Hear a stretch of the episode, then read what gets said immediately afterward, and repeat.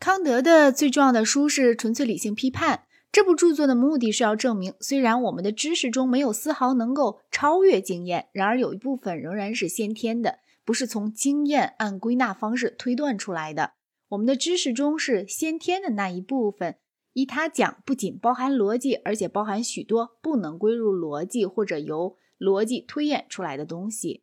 他把莱布尼茨混为一谈的两种区别划分开，一方面有分析命题和综合命题的区别。另一方面，有先天命题和经验命题的区别。关于这两种区别，各需要讲一讲。分析命题即谓语是主语一部分的命题，即如高个子的人是人，或等边三角形是三角形。这种命题是矛盾律的归结。若主张高个子的人不是人，就会自相矛盾了。综合命题即不是分析命题的命题。凡是我们通过经验才知道的命题，都是综合命题。例如，仅凭分析概念，我们不能发现像星期二是下雨天或拿破仑是个伟大的将军之类的真理。但是，康德跟莱布尼茨和以前所有的其他哲学家不同，他不承认相反一面，就是说，一切综合命题通过经验才知道。这就使我们接触到上述两种区别中的第二种区别。经验命题就是除借助于感官知觉而外，我们无法知道的命题，或是我们自己的感官知觉，或是我们承认其证明的另外某人的感官知觉。历史上和地理上的事实属于这一类。凡是在我们对科学定律的真实性的认识要靠观测资料的场合，科学上的定律也属于这一类。反过来说。先天命题是这样的命题：由经验虽然可以把它抽引出来，但是一旦认识了它，便看出它具有经验以外的其他基础。小孩学算术时，经验到两块小石子和另外两块小石子，观察到它总共在经验着四块小石子，这样可以帮助他去学。但是等他理解了二加二等于四这个一般命题，他就不再需要由实例来对证了。这命题具有一种归纳，绝不能赋予一般定律的确实性。纯数学里的所有命题，按这个意义说，都是先天的命题。休谟曾证明因果律不是分析的，他推断说我们无法确信其真实性。康德承认因果律是综合的这个意见，但是仍旧主张因果律是先天认识到的。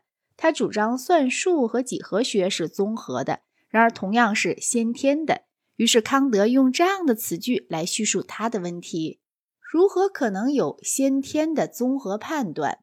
对这个问题的解答及其种种结构构成了纯粹理性批判的主题。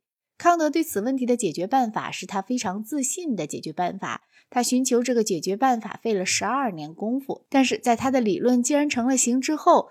只用几个月就把他的整个一部大书写成了。在第一版序言中，他说：“我敢断定，至今未解决的，或少至少尚未提出其解决关键的形而上学问题，一个也没有了。”在第二版序言里，他自比哥白尼，说他在哲学中完成了一个哥白尼式的革命。据康德的意见，外部世界只造成感觉的材料。但是我们自己的精神装置把这种素材整列在空间和时间中，并且供给我们借以理解经验的种种概念。物自体为我们的感觉的原因是不可认识的。物自体不在空间或时间中，它不是实体，也不能用康德称之为范畴的那些其他的一般概念中任何一个来描述。空间和时间是主观的。